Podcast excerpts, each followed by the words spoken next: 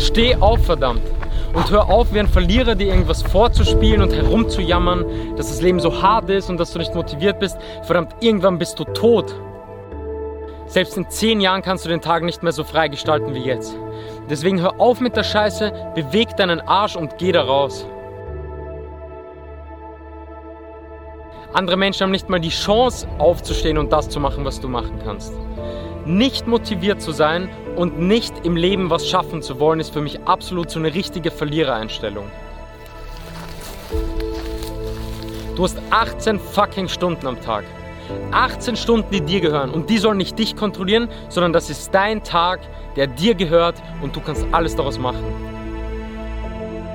Was du jeden Tag tun solltest, sei dankbar für alles, was du hast. Sei jeden Tag dankbar für fünf Dinge, die für dich vielleicht selbstverständlich sind. Sei dankbar für deine Familie. Ruf deine Mama an und sage, dass du sie liebst. Du hast nicht mal fünf Minuten Zeit, das zu tun. Die Frau hat dir dein Leben geschenkt. Ohne sie wärst du nicht mal hier.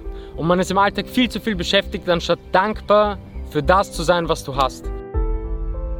Wenn du dankbar bist, hast du keine Angst.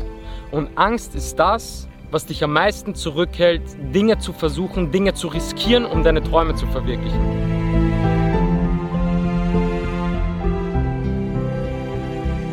Du musst realisieren, dass dein Ziel einen Weg hat, wo du startest und wo du hin willst. Und dazwischen ist eine scheiß Sache. Arbeit.